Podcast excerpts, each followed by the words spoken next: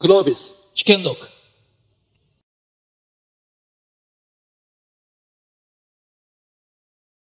え日本エンタメの最前線ということで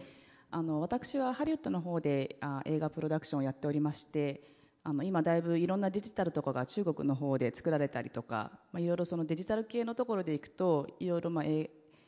画でいうとアメリカと中国が今引っ張ってきてるかなという感じがあるんですけれどもあの小佐野さんは今日本で最前線でいろいろなさっていて digitalization というよりも DX みたいなところで今何か現場でこう変わってきているなとか日本のエンタメを引っ張ってるなというような具体例とかってございますか？はい、えーとまあ、いろんなところでその DX っていうことに関わることは起きてると思うんですけれども、今、たまたま山田さんがそのアメリカ、中国の映像最前線みたいなお話あった中で言ってしまうと、多分皆さんが一番興味を持っていただけるようなところで言うと、多分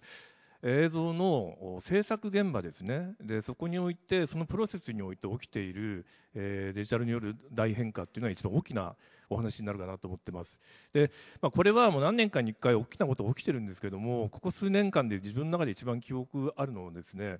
やはり2020年、確かあれコロナのちょっと前ぐらいだったと思うんですけれども、アメリカの ILM という ILM というですね、えースタジオが発表したそのマンダロリアンというですね、そのディズニー、えープラスのですね、えースター・ウォーズのシリーズの、えードラマの撮影の現場なんですね。で、ここは何が起きてきたかというと、まあ、巨大なスタジオに、えー巨大な LED のパネルを積み重ねてですね、えそれでウォールを作って、えそこに、えー CG で作ったデジタルのアセットをですね投影しながらその前で役者が演技をするという、えこれあのちょっと専門的な話になってしまうそれ何がすごいのって話になるかもしれませんが大体その未来の、えー SF 的なお話というのはですね大体はこういう広い場所にですねデジタルブルーだったりデジタルグリーンだったりとか部屋の中をこう真っ青にしたりとか、ま、緑にしたりとかしてそこで役者さんが、え何もないところで演技をしてですね。でその背景にものすごい時間をかけて CG で作ったアセットを合成していくという、えそんなあのプロセスをとっていたんですがそのマンダロリアンのメイキングの中で出たものというのは、えその場でですねその LED パネルの中に、えー撮った素材をそのまま投影しながら、えーただ投影してるだけでは撮影合成できませんので、えーそこでインカメラのシステムでそれを自由にこうトラッキングできるようなシステムを開発をしてでそれをリアル合成ですね。えその場であたかもですねその世界があるような状態の中で、え映画、ドラマを作っていくと、えーそういう状態を発表したんですね。でこれは結構驚愕な話でそこから引っ張られて今、日本でもいろんな会社もうちもそうなんですけれども、えー LED を使った、えーバーチャルプロダクションという呼び方をしてますけれども、えーそのスタジオを制作したりとかあと特にうちはその中のソフトのアセットですよね背景のアセットをたくさん種類を作りながら、えーまあ、アメリカほどのまだハリウッドほどの規模のものはできてないんですが、えーその分を今非常に研究開発してそれで作った映像を世に出し始めてるという状態です。多分、えー最近の話題でいうとこんなところが一番 DX あの目立つところかなと思います。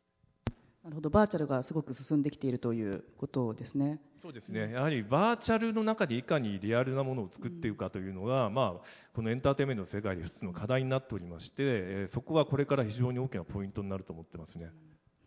なるほどあの結構そういうエンターテインメントというと割と世界一列な感じがするんですけれどもじゃあその日本の伝統文化っていうところをエンタ日本のエンターテインメントっていうふうに考えた時に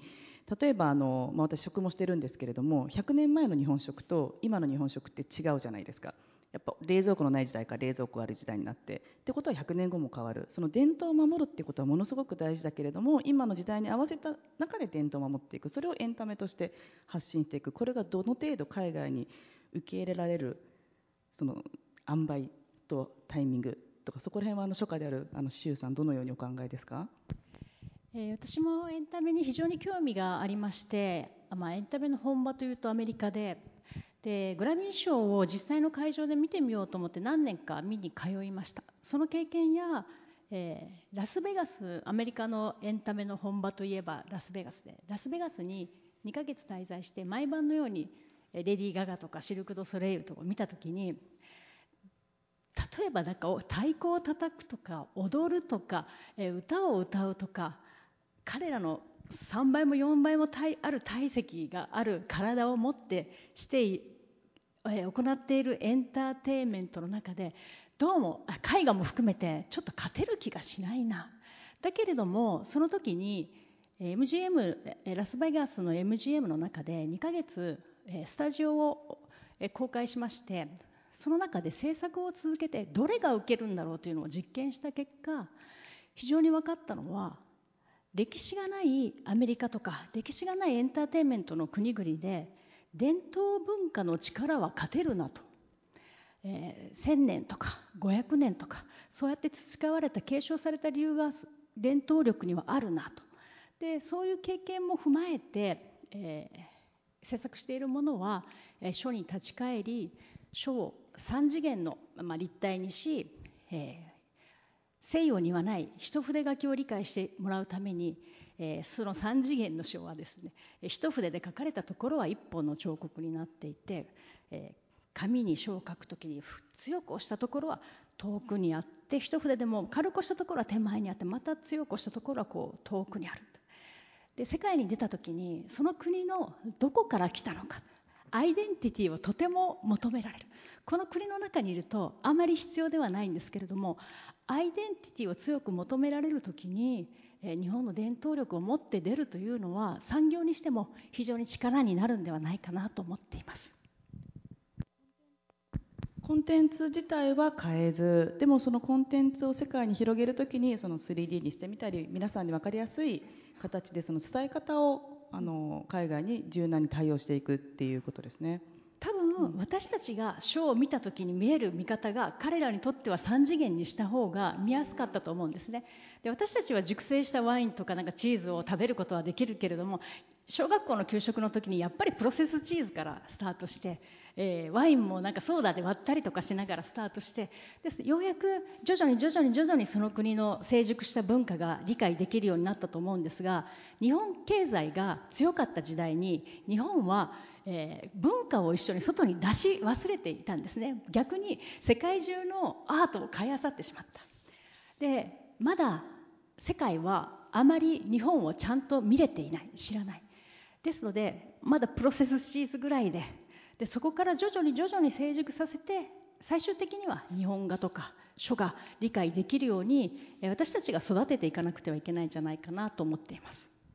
昔はあのお寿司とかがこうカルフォルニアロールだけでそこから入ってでも今は本当のオーセンティックのお寿司が食べたくなったっていう、まあ、そういうその真ん中のプロセスを今お抹茶もそうですよね。なるほどありがとうございますであの最前線といってもあのデジタルだけが最前線ではなくてあの木村さんはアートアクアリウムという、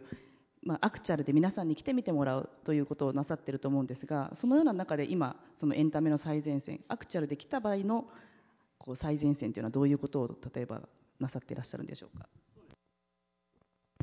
はい、あすみません、入ってますね。はい、そうですね。あの僕はあのもうベッタベタなあの現実世界のあの人でありまして、まあ今あのまあ僕というと結構アートアクアリウムっていうのが出てくるんですが、まあ今までに有料入場者で1000万人っていうあの方々にあの足を運んでいただいてまして、えー、まあそれとまあ今やってるあの力を入れて新しくやっていることですと、まああの水義案というあのまあえー、新しい形のですねエンターテインメントレストランっていう言い方をするとちょっと軽いんですけれども今までに日本になかった日本の伝統芸能のライブハウス、えー、っていうものをあの立ち上げていると。で、まあ、もう一つがあのヴィンテージカーの世界の車の関係なんですけれども、まあ、コンクール・デレガンスという車の美しさ優雅さを競うコンクールというものの,、まあ、あのいわゆるヨーロッパアメリカアジアと分かれているアジアの、まあ、最高峰というものを京都で開催して、まあ、そこにもあの世界中から車ごと、えー、日本に来てもらって、えー、イベントに参加して、まあ、それを見に来る人たちと一緒に楽しむという、まあ、もろあのリアルなあの世界を、えー、やっています。えー、これでまあ作るだけじゃなくて、まあ、工業運営まで含めてやることがすごく多くてあの、まあ、現場としてのいあの立場と、まあ、作り手としての立場あのこういったものがあの両方あるんですがまずあの、まあ、アートアクアリウム、えー、に関して言えば、まあ、水族というあの、えー、すべあの世界中にねあのどこにでもあるそのアクアリウムというものに、えーまあ、僕のデビューの一番最初の出だしの森ビルの,、ね、あの東京あのアーツセンターギャラリーでやった時はですね、えー、世界中の美しいあ世界中から集められた美しい宝石たちによるアートというような形で始めたんですけれども、えーまあ、森ビルさん4回やらせていただいて卒業する頃にですね、えー、そこに日本の文化というものを重ね合わせて江戸時代に、え、花開いた金魚、まあ、そこに焦点を合わす形でもう世界に出ていこうと決めたので日本の文化というものを重ね合わせることに決めました。それがあのその考え方がですね、まあ、僕は世界を見て、え、やったことなんですけど、まあ、日本の、え、中にも、浸透がすごくしていって、えまあ、そこにそのアート性と生活様式に根付いた日本の文化というものを分かりやすく表現すること、え、それによって、まあ、1000万人もの方に来ていただく、えー、一つの、まあ、成功例になったのかなというふうにあの思っています。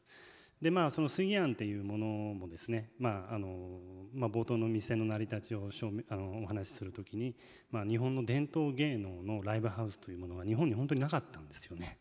はい、でそこではいわゆる能狂言日本舞踊雅楽文楽神楽歌舞伎舞踊琉球舞踊そういったものがあの毎日のように行われてまして、まあ、2018年にオープンしてからの1年コロナでちょっと閉めるまでの1年半の間毎日そこでその今言ったような伝統芸能の舞台が365日行われてました、えー、そういったものも日本では初めてだとあの伝統芸能の方からは言われたんですけれども、まあ、そういうその文化というそのものを、えー、新しい形で、えー、出していく、えーまあ、そういったことがあの、まあ、評判となって、えー、続いていると。えー、いうことをやっている。そしてまあ最後に言ったその京都でやられてるやっているコンクールというものもですね、まあ、あのいわゆるその京都という場所を選んだ意味が、まあ、そこの二条城という世界遺産の中で開催しているものなんですけれども、まあ、日本を代表するいわゆるいわゆる景色というかその文化的な場所そういったものとリンクさせてやっている、まあ、トドのつまりアートアクアリウム水技案コンクールっていうものは全てその日本というものがあの文化的に培ってきたものとリンクをさせて、え新しい形で表現している、えそういう形で、えまあ、やらせていただいてるんですけれども、まあ、なので今回のこの日本のエンタメシーンの最前線というか、まあ、この今後の未来ということを含めて言えばですね、まあ、全てがもともとあった日本のその文化、えー、やそのいわゆる、まあ、あの字の力ですね。あの、まあ、そういったものをエンターテインメントに変えていくということをやっている時に肌感として、えー、まず、えー、日本側の、え、人たちがそれをその理解をすごくまだまだする必要があって、えーえー、それをそのまた今度表現してあの世界に出していく時に、えー、世界に出し出す準備ができて出した時の方が伝わりが早くて、まあ、その日本の国内側で、え、それをやるときに説明をしたり、え、いろいろ広げていく時の苦労が多いという現状があって、なのでこれを広げていく時にはどうやって世界に広げていったらいいのというよりはその日本側で温めているいく時の、え、難しさそういったものをどういうふうにあの簡単にしていったらいいのかなっていうことが、まあ、一つの課題かなと思っています。ありがとうございます。あのやはり日本は市場が大きいのでどうしても日本国内向けに作ってしまって日本の国内で当たったものを外に出すっていうのがどうしても主流になってしまう。で韓国なんかはやはり国が小さいのでもともと世界に向けて作っている。これがそのエンタメの中でやはりもともとその海外に通用するものを作ろうっていう動きがすごくあるんですけれどもそれをアクチュラの方でもなさっているということであの感慨深かったです。あそうはいありがとうございます、はい、であのアクチュアルといえばあの小佐野さんなんか先ほど渋谷のスカルスクランブル交差点の話をなさってましたけれども、はい、そのアクチュアルの渋谷のスクランブル交差点を今、デジタルで持ちという、はいちょっとご説明、そうなんです、あの実は僕はですね、あの渋谷のスクランブル交差点を持ってるんですよ。持ってるんですね。で、不幸に言うとみんな、あのこの人何なんだろうと思われちゃうんですけれども、まずは、もしよろしければ、携帯で渋谷スクランブル交差点で、その後に、栃木っていうふうに入れていただけるとその全容わかると思うんですけれどもあのー、日本ってですね、まあ、ちょっとエンタメの絡めで言ってしまうと、やはり自分たちでこうワクワクするのエンターテインメントって、こんなところでこんなことやってるのっていうシーンだと思うんですよね。で、やはりハリウッドの映画というのは、自分も何度か撮影したことありますけれども、ものすごくシティが協力的なんですよね。一つの、え、大きな通りで撮影したかったら、そこをもうポリスとポリスが端を固めてくれて、でそこに消防、あのファイヤーマンも来てくれて、でその中で自由にですね撮影をさせてくれる環境っていうのをお金と許可さえいただければ、も取ることができればもう自由にやらせてもらえるんですよ。で、その許可も取りやすいです。で、日本というのは、自分でこう感じる中でいうと、特に東京は世界で一番撮影のしづらい国だと思ってます。えー、いろんなところ魅力的な場所があってこんなところでこんなことができるといいのにでもそこは許可が下りない絶対ダメだでそれを、え、違反をしてゲリラ撮影とかするとすぐ警察に捕まってしまうみたいなことの繰り返しなんですよねでそんな中で自分の中で一つの課題はやっぱり渋谷のスクランブル交差点の中で、え、信じられないようなことをやると。でこれは海外の方たちからも非常に重要があっていろんな問い合わせが来たことありますただいつも答えていたのは無理ですって答えたんですがなんとかそこをクリアできないかというですね中国の映画の、え依頼が最初だったんですけれどもそこでうちのグループの美術会社と相談をしましてだったらもう渋谷の街を作っちゃおうよとスクランブル交差点作ってしまおうという時にみんなはそんなできるんですかということだったんですがそこを頑張って、まあ、あの僕、栃木出身で、えー、なんですけど足利市というところのと市とあの相談をしましてそこ2ヘクタールの土地を借りてでそこに交差点を作ったんですね。でスタジオといってもその箱型のスタジオではありませんので、まあ、周りはもうそのまま山が見えたり川が見えたりしてるんですがそこをさっき言ったそのグリーンスクリーンみたいなのが囲むようなスタイルになっていてでそこには渋谷の実際の風景を合成していくんですけれどもあの合成ってやっぱりライティングが非常に大事なので、えーと、渋谷の交差点を一生懸命、えー、測りましてで光の当たり方とかえー、もうすべて同じ方角、同じ方位を向けるような形にして、渋谷の街が受けるライティングと同じようなことが自然光で向けられるようなセッティングのスタジオを作りました。で、えー、ここからはまあさっきのその DX みたいな話に戻るんですが、じゃあ渋谷の街の背景どうするのみたいな時に、えー、自分たち考えたのは、今までであれば、その実写を撮影してそこに合成していくというやり方であるんですけども、それはあまりにも昔すぎるというところで、えー、こちらもですね天群データで渋谷の街をすべてデータを取りましてでそこを、えー、CG アセットとして、えー、再現できるようなシステムを作りました。なのでそのリアルなえ、渋谷の街とあとは背景をデジタルで合成しながらいろんなものが好き勝手にできると。で皆さんも多分目にされたコンテンツいっぱい多くてネットフリックスさんが、作られたもので全裸監督だったりとかあの渋谷のシーンはそうなんですけどもあと今の国あのあ、えー、国のリスとかは、まあ、渋谷がだいぶ舞台になってますがあのシーンも全部そのスタジオで撮影させていただいたりとかあのそういう意味ではあの非常にえー、不可能だったことを可能にするような場所として、えー、今いろんなサービスを提供できているのが今、えー、現状かなと思ったりとかしてます。なるほどあの新しい発想で新しいやり方でやっていくっていうことですごく面白いと思います、まあ、でも最初あのお願いされたんで仕方なくやったっていうのが最初。なんです。け どまあそれが最終的にはまあこういう形になっているということだと思います。その新しいやり方という点では例えばあのうちの会社も今 JAL さんと ANA さんと同時にやってたりアルマーニブルガリ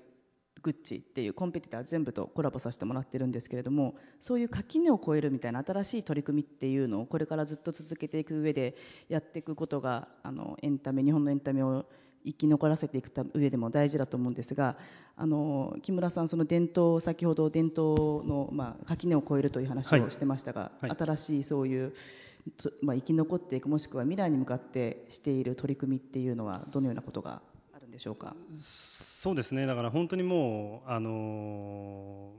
まあ、伝統の世界っていうのは本当に まあ、伝統でですねあの新しくこう変えていくっていうことが、まあ、普通の僕らの感覚としたらえ当たり前でしょっていうところからやっていかなきゃいけないっていうこともたくさんあって、まあ、今ねアルマーニブルガリなんですかルイ・ヴィトンでしたっけ？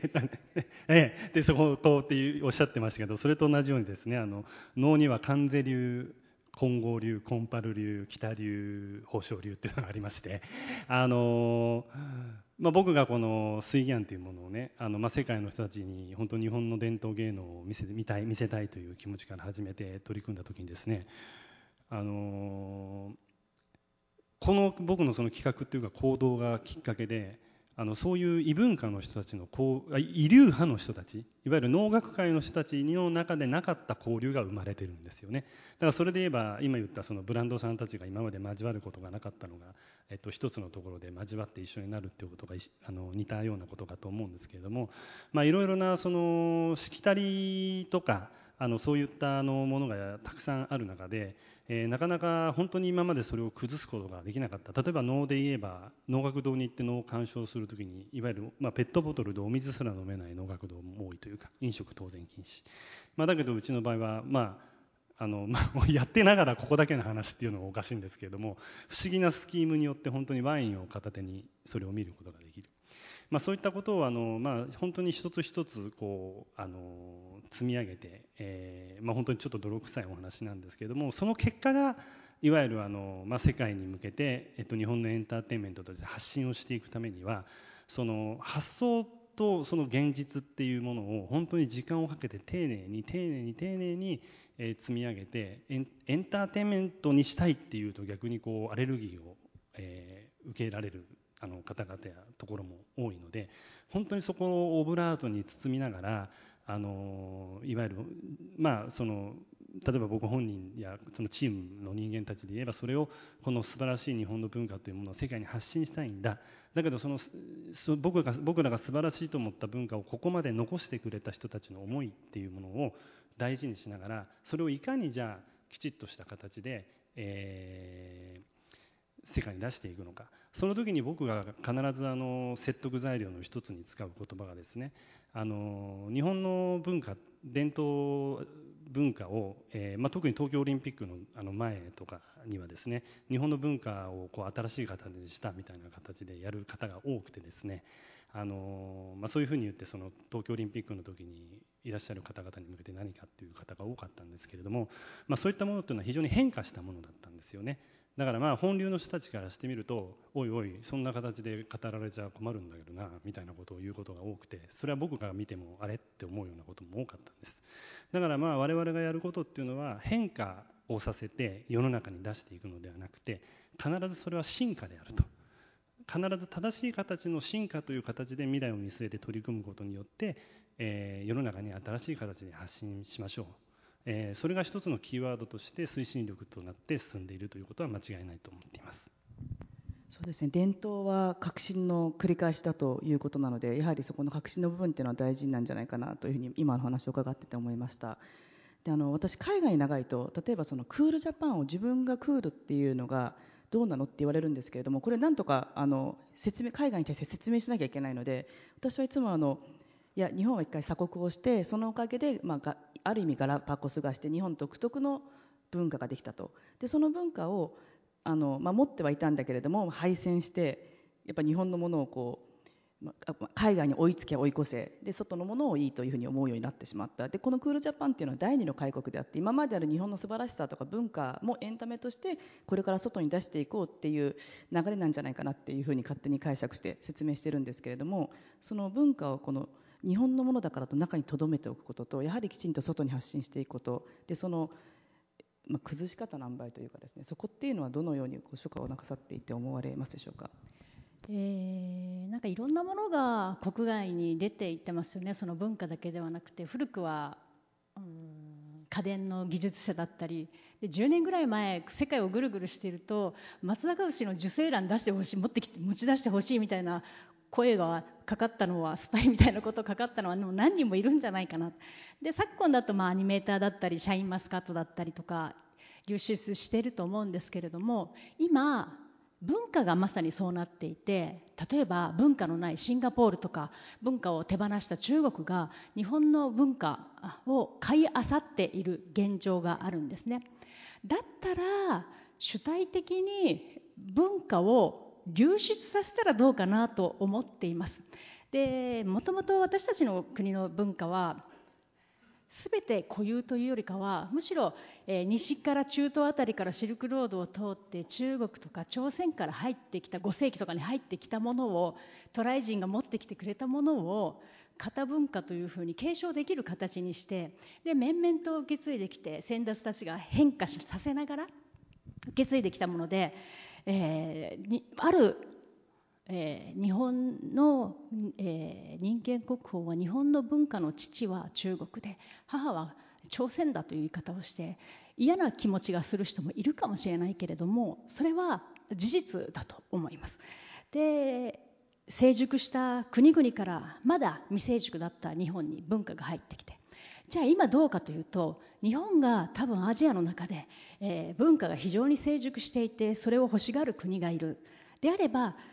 西からやってきた文化を今度は東からこう流出させていって、まあ、昔でいう渡来人のように、え、出ていったらどうかなと思っています。で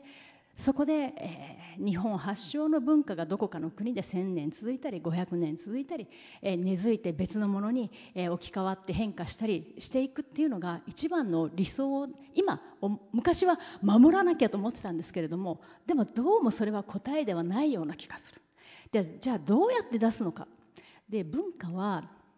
個人にすごく委ねられていて国が補助金をくれるわけでも支援してくれるわけではなく代々のお家や、まあ、私は、えー、と子なんですけれども個人の努力でなんか継承してきたところが多い。で例えば、えー、国防予算の10%を文化交流に、えー、費やしてはどうかなと思っています。えー、今中国に中対中、えー、政策で国防費を、えー、自衛隊の予算を増やせば増やすほど、えー、脅威が増えるだけだと思う。で政治や、えー、経済も、えー、争いがどうしても、えー、起こってしまう。で攻めるのであれば軍事ではなくて、えー、文化じゃないかな。で私のアトリエの私のようなアトリエにも、えー、住所をどこにも公表していないのに中国の高官とか、えー、えー、グローバルで活躍している俳優とか、えー、アーティストの人が来るんですね。中国のアジアの人たちとか。でそれはなぜかというと今中国の支配層の人たちは貧しい時代も経験していてその時代文化がなかった時代文化に憧れて日本の音楽を聴いて安全地帯を聴いて、えー、武道館で、えー、行われているコンサートを見て日本の文化、えー、にお茶とか、えー、憧れながら、えー、育った世代で本当に中国は、えー、日本の文化が好きなんだなでも多分それは私たちが三国志好きとか、えー、孟子や孔子が好きっていうのと近いんじゃないのかな。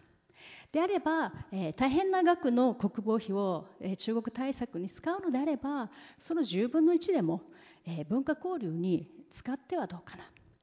日本が世界一強いパスポートになれたのは経済力だけではなかったはずですよね。で世界中から得た信頼を、えー、文化の力で今度は世界から、最も尊敬されるような国になれるんじゃないかなと信じています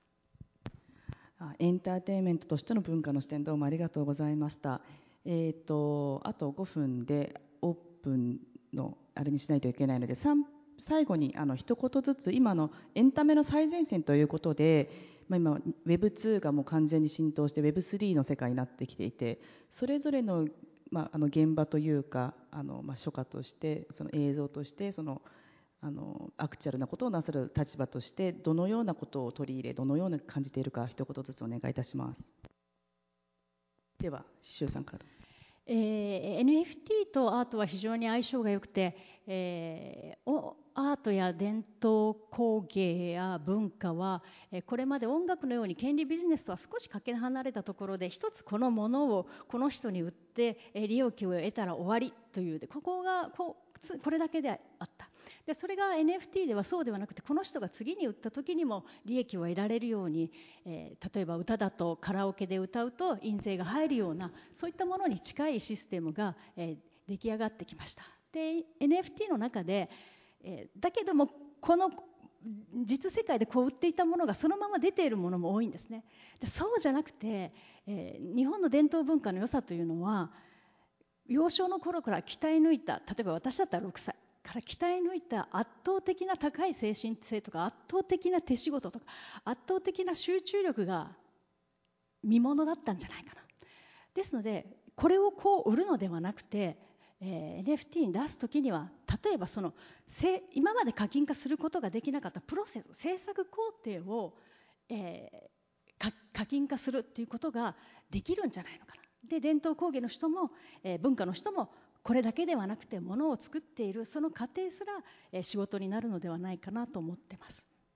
確かにそこが本当に文化の素晴らしさ、まあ、他に真似できないところかなと思います。小佐野さんエンタメのはい、あえっとまあ、Web3 の視点で言うと、多分関わるそれぞれの定義、また違うと思うんですけれども、例えば僕らやってることで一番分かりやすく皆さんにご説明できるとすれば、やはりじゃあ、まあ、NFT、今あのお話しされたから、メタバースのことをお話しすると、多分ですね、僕らはそのメタバースの中でブロックチェーン、うんたらかんたらテクノロジー、システムみたいなところちょっと置いといて、それは他の方たちお任せだと思うんですけども、やはり僕は、僕僕というか僕らは、メタバースの世界をよりえー、フォトリアルにしていきたいと思っています。やはり今、面白いメタバースいっぱいあると思いますけど、皆さんいろいろ体験されてると思います。まだまだゲームの延長線上だったりとか、ドットのキーモンだったりとかあると思うんですけども、僕が考える将来のメタバースというのはやっぱフォトリアルデジタルツインですね。やはり今のこの皆さんが目にしているものと同じぐらいのリアリティものというのが向こう側の世界に存在していくというのが僕は行き着くところかなと思ってまして、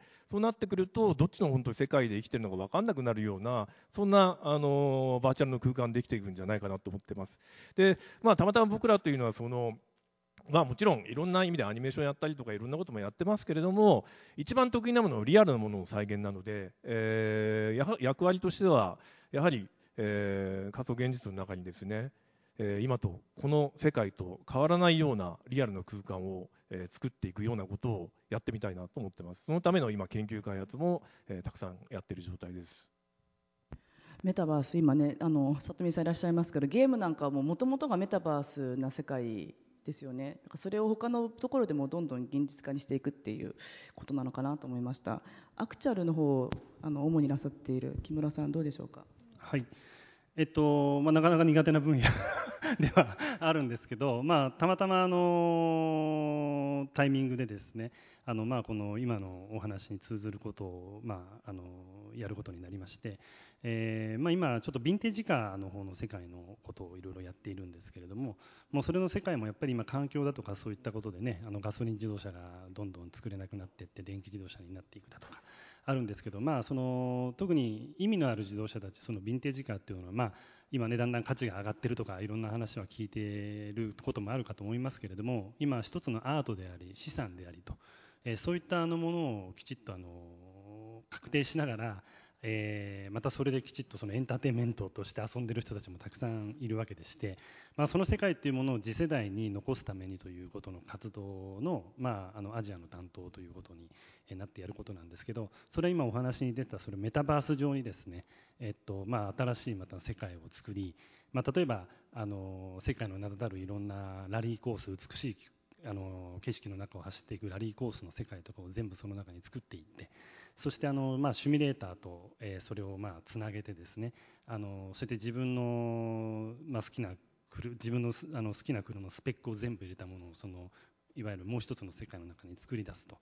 でそれがまた価値があるアートであり資産である車ですので、まあ、そういった車のそのシャーシナンバーからエンジンナンバーえー、そういうのの鑑定機関から出ているそのいわゆるヒストリーですね。あのそういったものを NFT と縛っていって、えー、それでまあそういったものがもう一つの世界にもう一つ生まれていくと、えー、そういう中で今のその環境だとかいろんな世の自動車を取り巻く世界がすごい勢いで変わっていく中で、えー、まあ自分たち、まあ、その自動車の世界の人たちから言うとその信じているその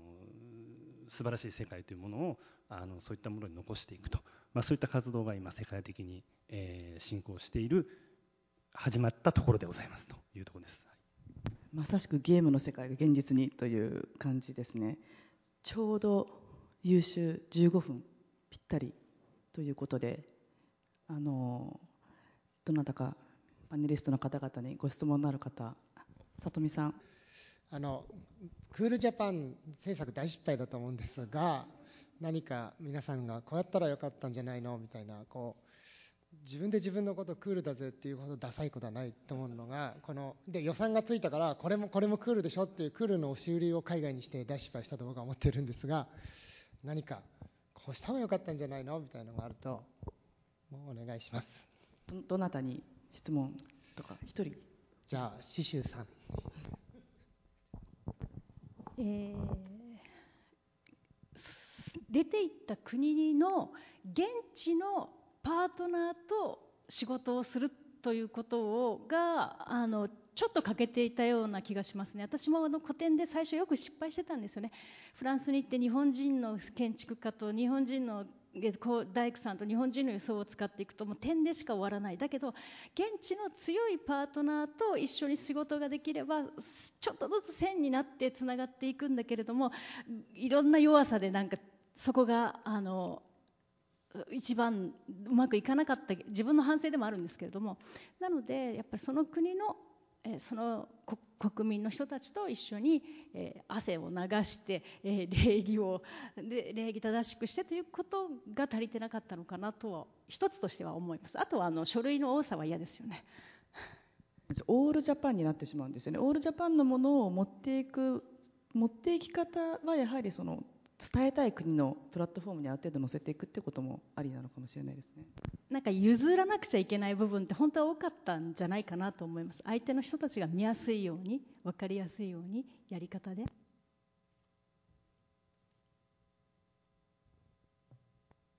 あ、どうぞ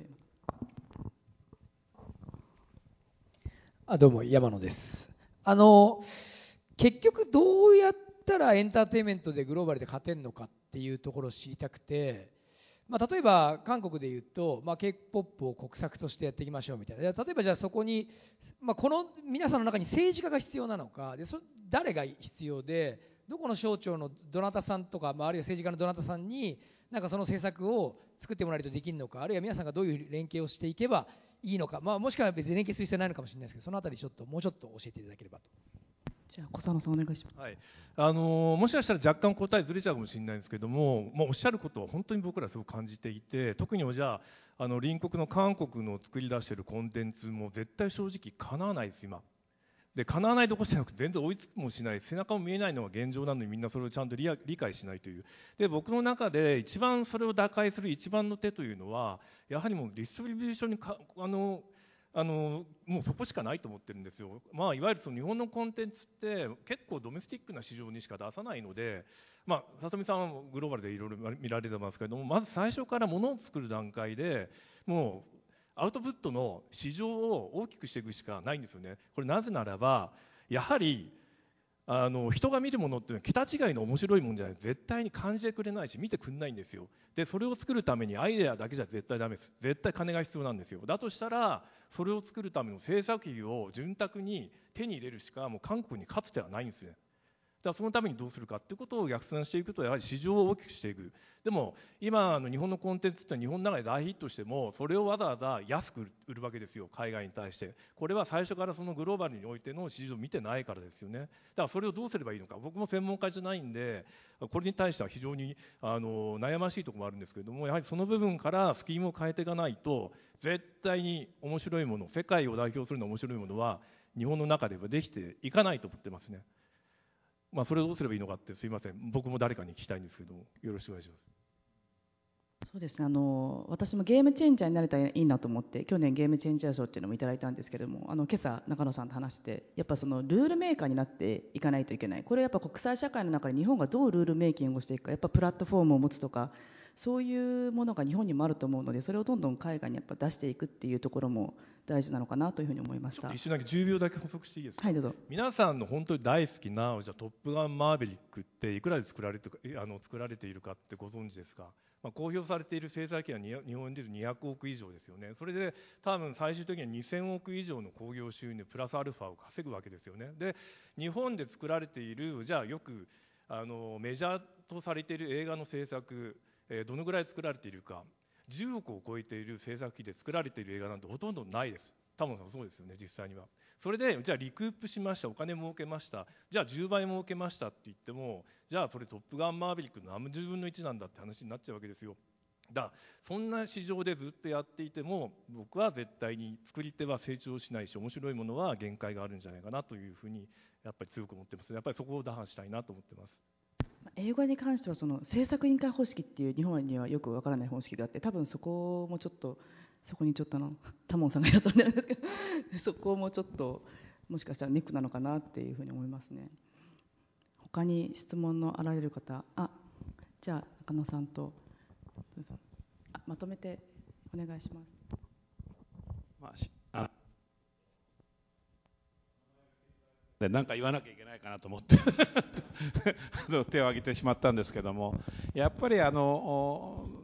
日本語がも日本語が鎖国のもう原点みたいなところちょっとあると思うんですけどもあのシシュさんがさっきおっしゃった日本の良さみたいなことを逆に海外に行っていうことになるとやっぱり日本語を英語にしていくあるいは中国語にしていくあの今あのコミックは結構まあまあ成功してますよね。で日本の映画って結構安く作ってるけど僕はあの日本の方が結構好きなんですけどマーヴェリックもちろん見ましたけどもあれも海外でどうやったら受け入れられるか語学も含めてね。あのそこまでちゃんと見通して作れば多分韓国の連中はあの作るとこからグローバルなマーケットを意識して作ってるんですねで日本はやっぱコンテンツを日本のコンテンツでもう日本のマーケットだけでとりあえず1億円からってところで終わっちゃってるんだけど最初からやっぱり海外も見据えた格好で語学その他のことも含めてやっていけばいいのかなと思ったりするんですけどもなんか意見言っちゃったんですけどあのご意見はどどどうですかねじゃあ、刺繍さんに聞いちゃおう。はい、刺繍さんどうぞ。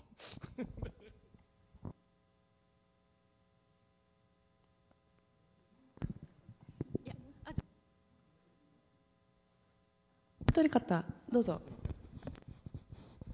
ありがとうございます。松島と申します。あの私あの京都でえっ、と京都ハンナリーズという B リーグのチームの運営させていただいているのとあの。えー、伝統工芸の京都の伝統工芸の支援などもさせていただいててあのお話興味深く伺ってたんですけれども、えー、っとお話の中でやっぱりそのデジタルっていうところがやっぱりこれからエンターテインメントすごく大事になるという中ですごくそのお金があるかないかで全然やっぱり演出とかその変わってくるなというふうに思ってます。伝統工芸者なんかもデジタルのところ弱い方多くて発信力低い方もすごくいらっしゃる中でこのその格差っていうのがどんどん広がっていくんじゃないかなというのをすごく心配しております。その中でそのお金発信力のない方々チャンスでもあるかもしれないですけれどもそういった方々をどうやって救い上げていったらいいのかその影響力出せ出していけるのかというところについてアドバイス頂戴できたらと思います。よろしくお願いいたします。じゃあまず周さん最初の質問に答えていただいて2つ目のじゃ伝統のところを木村さんお願いします。え私は日本語を書く仕事をしながら日本語を書いてそれを世界中に持っていってるんですけれども、えーと自分の作品が世界に受け入れられないのは日本語を書いてるからだとずっと思っててそれは言語の壁だと思ってたんですけど最初に話したみたいに紙に書を書いていた時はそれは言語の壁があったんですけど三次書文字を3次元にしてそれに光を当ててその言葉の意味を影で写した時にまあ、西洋と日本だとアートの鑑賞の仕方が違うんですね。日本は知識を入れて読んでから見る西洋は知識もタイトルも一切なしで、えー、幼稚園の時からルーブル美術館とか行ってるから一つの絵を見た時に深いところまで鑑賞の旅に出ることができて自分の言葉でそれを感想が言えるのが、まあ、フランスの凄さなんですけどその3次元の書を出した時に彼らは日本語だから読めないその3次元の書と影を見た時にこれはこういう言葉を書いてるんでしょと言い当ててくる。さすがのフランスだなと思いました芸術の都パリはみんな行きたがるのは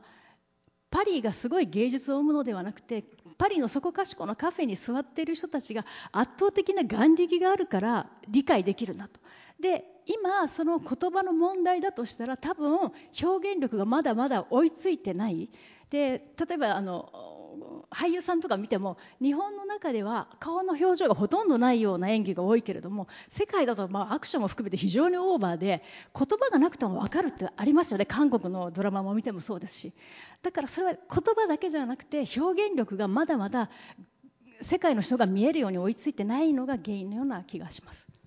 あのアメリカに18年いたんですけれども日本人は英語ができないんじゃなくて話ができないっていうその引き出しが少ないっていうことはすごく何度も、聞いたことなのでそこも問題なのかもしれないです、ね、トルコの俳優さんが来た時もなんで日本人は笑わないんだってえ笑ってるじゃんあの子って言って笑ってないよ能面みたいじゃんってやっぱり言われちゃうっていう。だから日常の表現力も含めてそうなのかもしれません。木村さん2つ目の質問お願いできますか？はい、あのすみません。あのあの聞いてはいたんですけど最終的に一番聞きたいところもう一回教えてほしいんですけれども。はい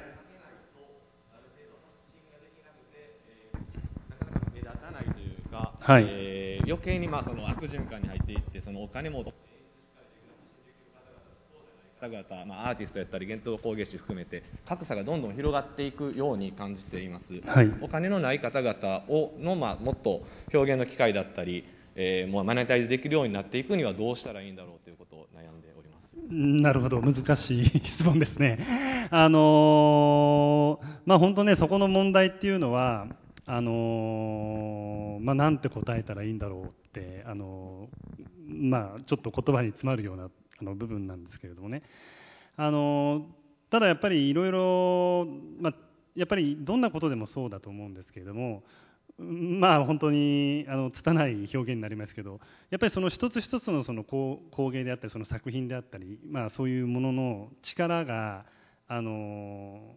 あれば必ずやっぱチャンスがあの来ると思うんですよね。例えばあのまあ僕らあのものづくりの人間、まあ、言ってしまえばクリエイティブとしてあのいろんなものをその生み出したりとかしてるんですけども、まあ、僕もそうなんですけども、まあもちろんその、まあ、言ってしまえば僕もあの非常に言ってしまえば貧しい家庭から生まれまして、えーまあ一番知られてるものではアートアクアリウムっていうねあの金魚のあのアクアリウムのアートあれだけでかい設備でやってるじゃないかって言いますけど僕一番最初仕事始めた時は熱帯魚屋さんの店員からなんですよね。その熱帯魚屋さんの店員をやっていて自分の大好きなお魚さんたちの晴れの舞台を作ってあげたいっていう気持ちからあそこまで行ったわけですよ。まあ、その時の中ではいろいろな紆余曲折あるんですけれどもやっぱりあのそういうそのいわゆる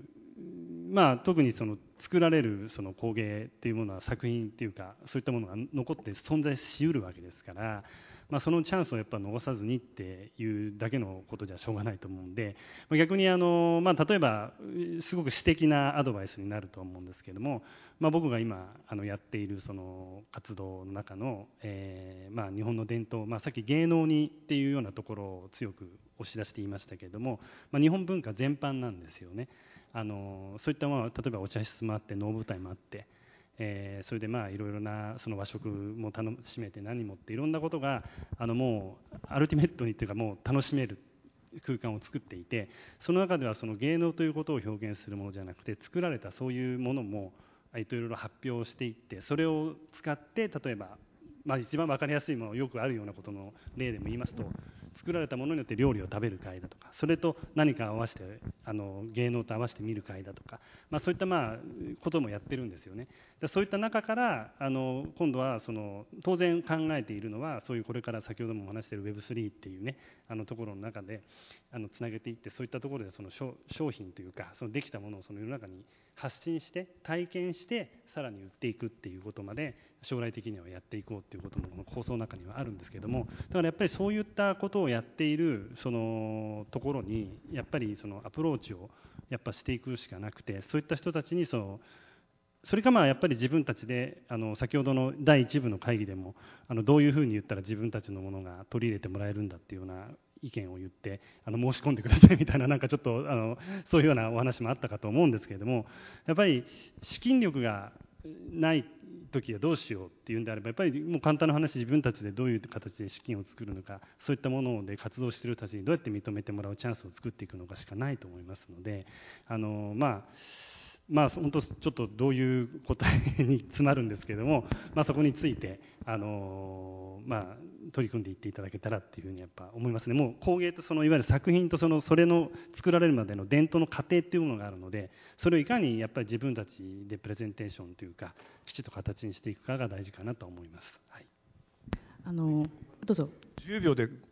答えてもいいですか？まずはお金なかったら基本的にアイデアを本当に練らないとダメですあとは2つ目はお金の使い方を徹底的に考えないとダメですね。無駄なコストを間違ったところで使わない使わない。でその後それを世に出すための計算をしっかりする。で最後は10%の季節あの奇跡を待つしかないと思います。で奇跡が必ずそこに掛け算されないとあの大きなヒットとか大きな結果は絶対出ないと思いますね。だそのために努力をするってことだと思います。最後に10秒足すとあのスティーブ・ジョブズの言葉でいろんな経験をしろと。一つの業界でずっとそれだけやってるといくら経験を積んでも深くなって点にしかならない。で私いろんなことやってると日本だと何をやってるか怪しい人みたいになるんですけれど何をやってるかわからない。でもそれによっていろんな面があっていろんな人脈ができていろんなところからいろんな角度で見れる。それがまたその伝統文化を発展させることにつながったりとかするっていうのもあるのであのいろんないろんな異業種例えばこういう G1 とかいろんなところで異業種の方と会ったり違うことを経験したりっていうことが実はその自分の本業にこうプラスになったりすることもあるんじゃないかなというふうに思います。ということでちょうどぴったり時間が来ましたので今日はどうもありがとうございました。